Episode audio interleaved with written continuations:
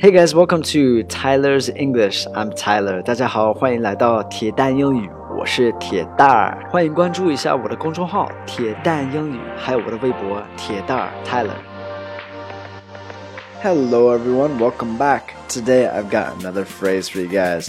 今天又是一个短语，I told you so. I told you so. Alright, I told you so. This just means I told you before. I've talked to you about this before. 早就过，早就告诉过你，like that. 早就告诉你了。I told you so. Alright, I've got two examples for you. 举了两个例子。You see, it did rain. I told you so. You see, it did rain.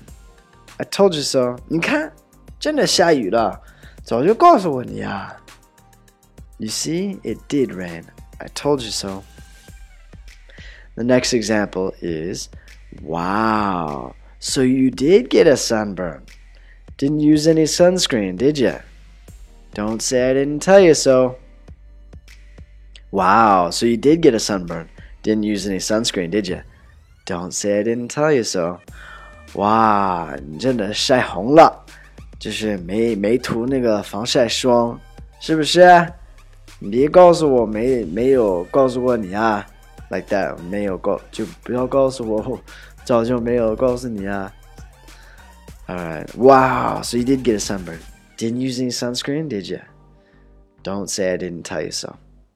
Alright, so your homework, 你们的作业，把这个 I told you so or I didn't tell you so and make a sentence with it. Leave it in a comment below. 你们的作业就是把这个 I told you so 或者是呃 Don't say I didn't tell you so 这样的话，就是来造个句子，然后在下面给我留言。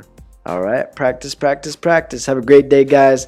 Hey, if anybody's interested, I've got some live classes going on for free. You can check out the information below. Uh, have a look, scan the QR codes if you're interested. 大家有兴趣的话，我最近会有一些免费的直播课，然后可以关注一下下面的二维码。All right, guys, take care. Have a fantastic day. Speak to you guys soon. All right, bye bye.